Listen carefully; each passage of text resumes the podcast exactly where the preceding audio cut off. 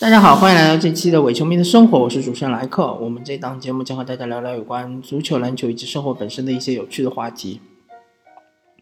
嗯，我知道听我这个节目的听友们很多都是 NBA 的球迷，对吧？呃，然后呃，这一期我本来也是想聊 NBA，因为 NBA 确实也是季后赛如火如荼嘛，呃，也非常精彩，但是。嗯，实在是由于足球圈出现了太多，呃，怎么说呢，匪夷所思的比赛吧。所以说我这一期不得不聊一聊足球，呃，主要是聊国际足球。那么聊足球之前呢，还是先大概的回顾一下 NBA 现在季后赛进行到什么程度了，然后，嗯，首先东部是。雄鹿三比一领先凯尔特人，那么凯尔特人是先赢了一场，然后连输三场，势头完全到了雄鹿那边。呃，凯尔特人对雄鹿这一轮的比赛，我可以说一场完整的都没有看过，呃，中间零星的看过几段第四节的某一些呃部分的比赛吧。嗯，雄鹿似似乎是。嗯，进攻端是无所不能，凯尔特人完全防不住。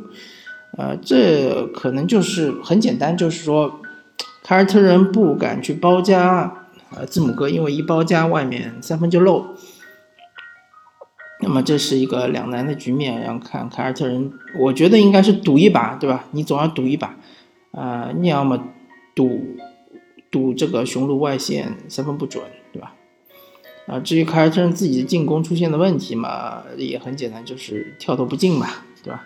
特别是欧文，呃，我觉得如果凯尔特人要翻盘的话，后面三场欧文必须爆发，而且每一场比赛必须得到三十五分以上，而且是高效的三十五分。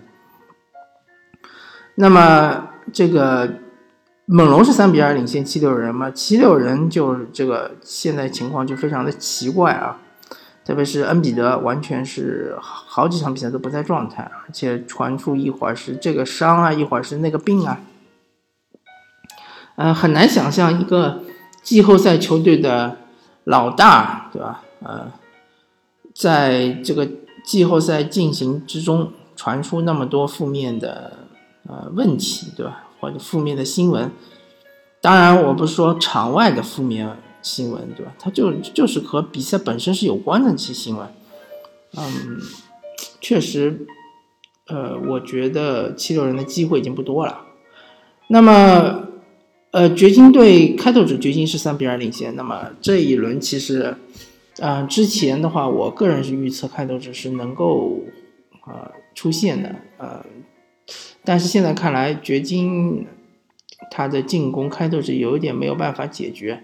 或者开拓者不愿意变阵，不愿意变成一个大阵容球队去打一打掘金，对吧？去试一试，看看掘金有没有办法解，就是搞定这个大阵容的开拓者。就是开开拓者必须放双塔上去，然后一个面对米尔萨普，一个面对约约老师，对吧？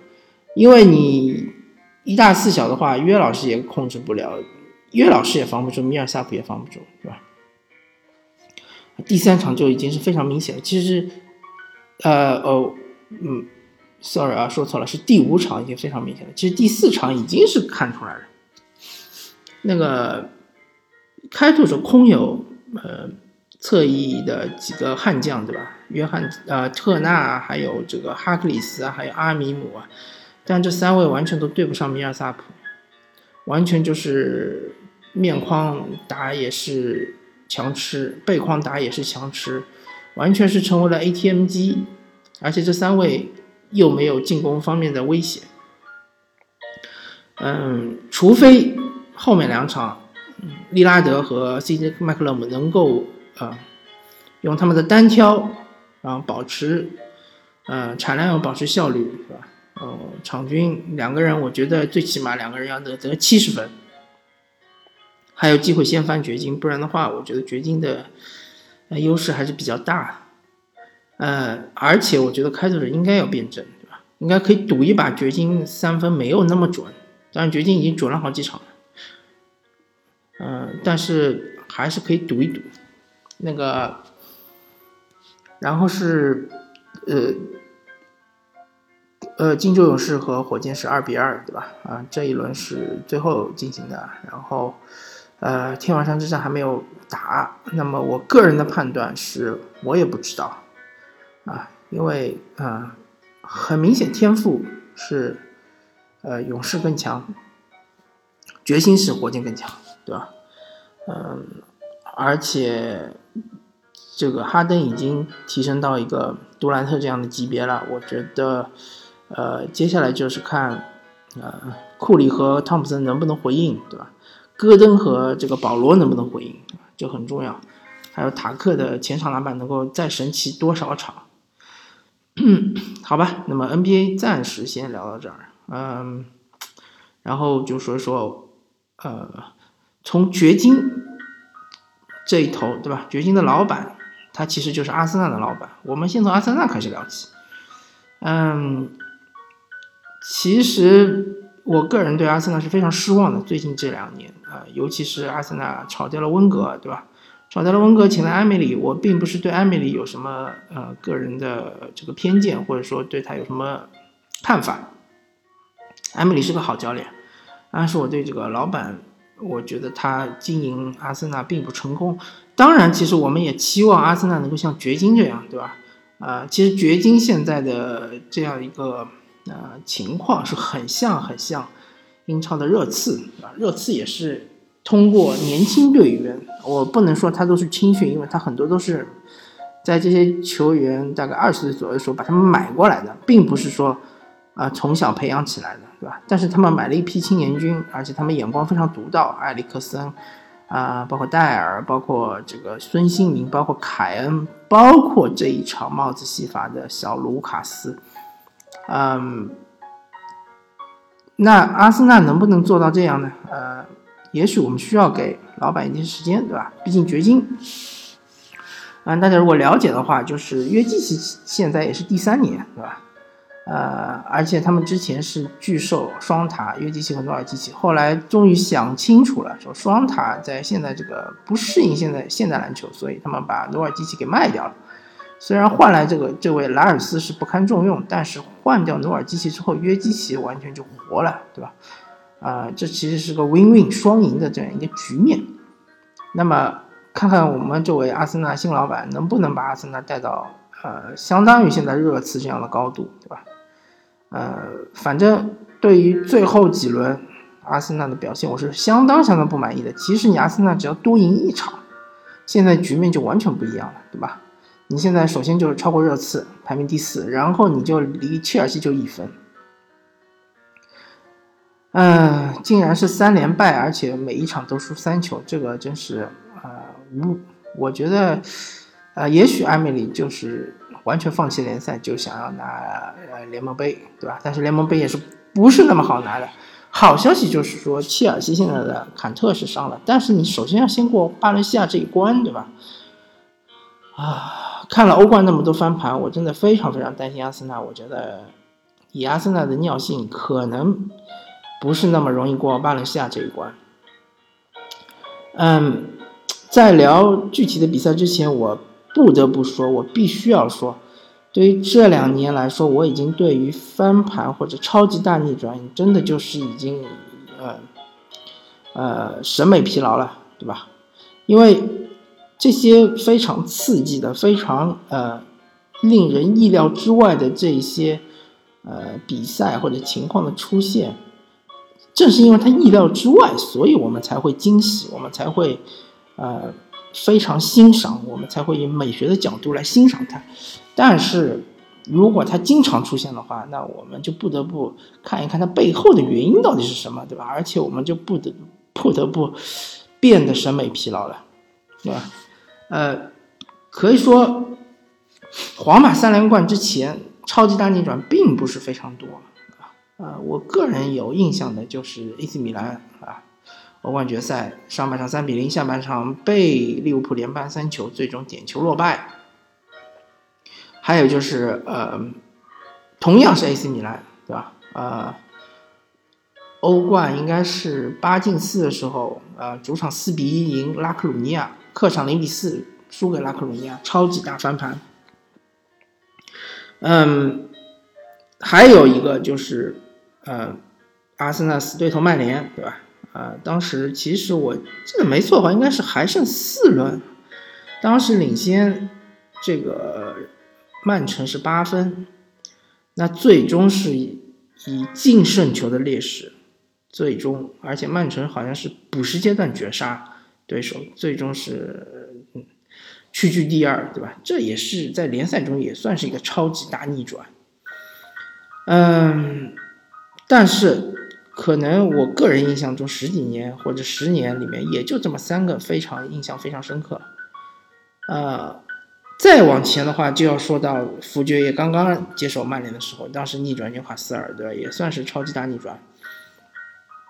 啊，再往前我就不太有记，呃，不太记得了。但是最近真的很多，对吧？巴萨六比一，呃，是客场零比四，主场六比一翻盘大巴黎，对吧？然后今年就出现了好几场，啊，去年还有一场，就是巴萨是，呃，主场应该是，呃，三呃四比一，客场是零比三输给罗马，被罗马超级大逆转，呃，然后是今年就好几场，对吧？首先是，呃，我们完全不能相信，呃。大巴黎，它是应该是客场，应该是以呃啊，大巴黎应该是客场二比一呀，然后主场是零比二输给了曼联，对吧？被曼联翻盘，嗯，然后这个巴萨又是。主场三比零，客场零比四被翻盘，啊，皇马我觉得也算是一次吧，也算是一个，呃，当然它的比分没有那么大，对吧？皇马应该是客场二比一，主场一比四，呃，被这个阿贾克斯翻盘，然后阿贾克斯又是主场啊，客场零一比零战胜热刺，主场回到主场，上半场二比零领先，下半场被连扳三球。最后是二比三，由于净胜球被热刺翻盘。嗯，怎么说呢？呃，确实，今年欧冠已经出现四次翻盘。为什么会有那么多翻盘？对吧？呃，我觉得这些球队，嗯，当然，首先排除阿贾克斯，因为阿贾克斯确实是一支非常年轻的球队，而且。呃，他们的教练也不是非常的成熟，他们的球员也不是非常的成熟，他们是靠一股冲劲打进了欧冠四强。我非常非常欣赏这支球队，我也非常非常敬重这支球队。但是，呃，确实看出来，呃，他们也没有那么多后手，对吧？而且他们遇到了呃紧张的情况，是吧？呃，他们确实也没有应对的非常的好。但是这支球队。都是年轻人，对吧？我们应该给他们足够的啊耐心，应该给他们嗯足够的希望，应该给他们足够的时间，对吧？啊，不应该对他们要求特别高。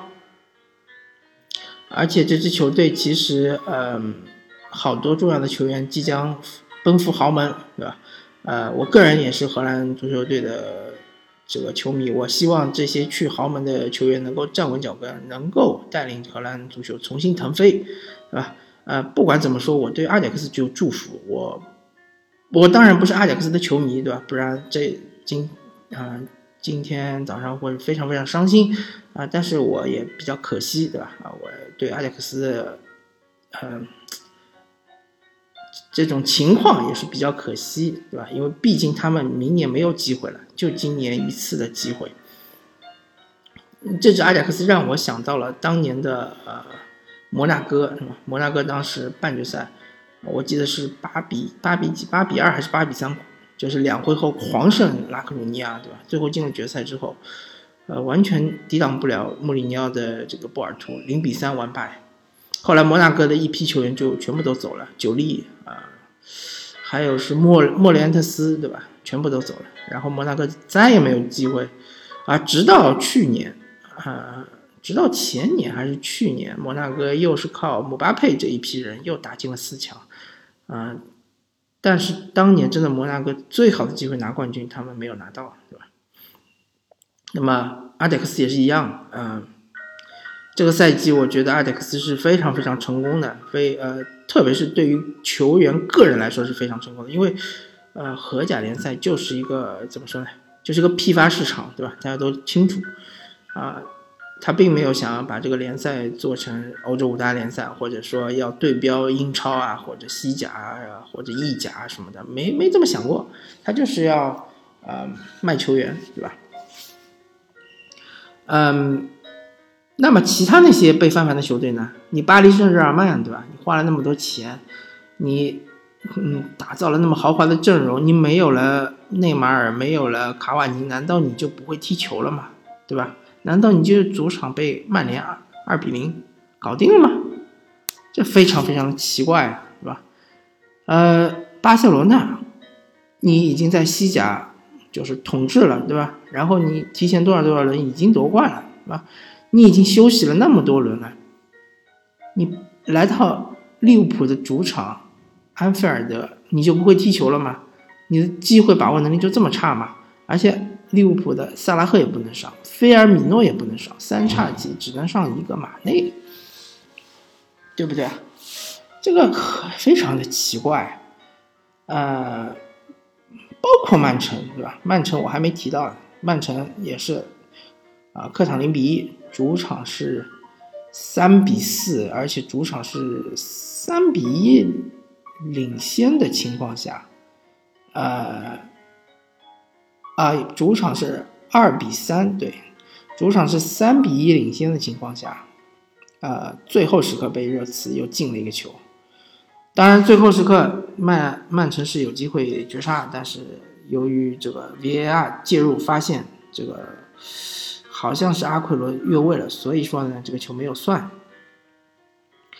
所以你们都是一些成熟的球队，对吧？你们难道就不知道如何保住胜果吗？我真的非常非常的奇怪，呃，我只能说现在足坛出现了断档，嗯，不再有那种啊一稳定军心的非常强大，就是精神属性非常强大的球员，啊，在我看来，呃，整个足坛。不是完全没有，是有的。比如说 C 罗，C 罗就是这样一个意志非常强大的球员。但是无奈的是，呃，确实，呃，当时尤文图斯对阿贾克斯，特别是主场那场比赛，C 罗已经拼尽全力了，对吧？而且他队友实在是不给力，再加上阿贾克斯确实发挥的非常好。啊，但是除了 C 罗之外，你能说梅西是那种啊意志品质非常坚强的球员吗？我我真的，呃，我我真的不知道怎么描述梅西。我觉得梅西是确实是当今足足坛天赋最高的球员，没有之一，对吧？就是他天赋最高，但是他这个精神属性确实不如 C 罗，啊，这个我们有一说一。那么除了 C 罗还有谁呢？呃，范戴克的话，我们还需要时间来考验的，需要时间来评判。而且范戴克在。啊，客场对啊巴塞罗那这场比赛发挥并不好，是吧？被梅西打穿啊，当然不能说防守不好，全部都是归咎于中后卫一个人。但是范泰克你是，呃，后场的领袖啊，你甚至我甚至觉得范泰克就是利物浦的领袖。你被巴塞罗那打三比零，确实有不可推卸的责任。嗯，那么真的当今足坛，你还能找到基恩、维埃拉这样的精神属性的球员吗？你还能找到呃普约尔这样的精神属性的球员吗？你还能找到曾经的拉莫斯这样的精神属性的球员吗？C 罗，对吧？呃，怎么说呢？嗯，我觉得现在的足球真的就是缺失这样的球员，嗯，所以导致很多匪夷所思的。这个翻盘的出现，对吧？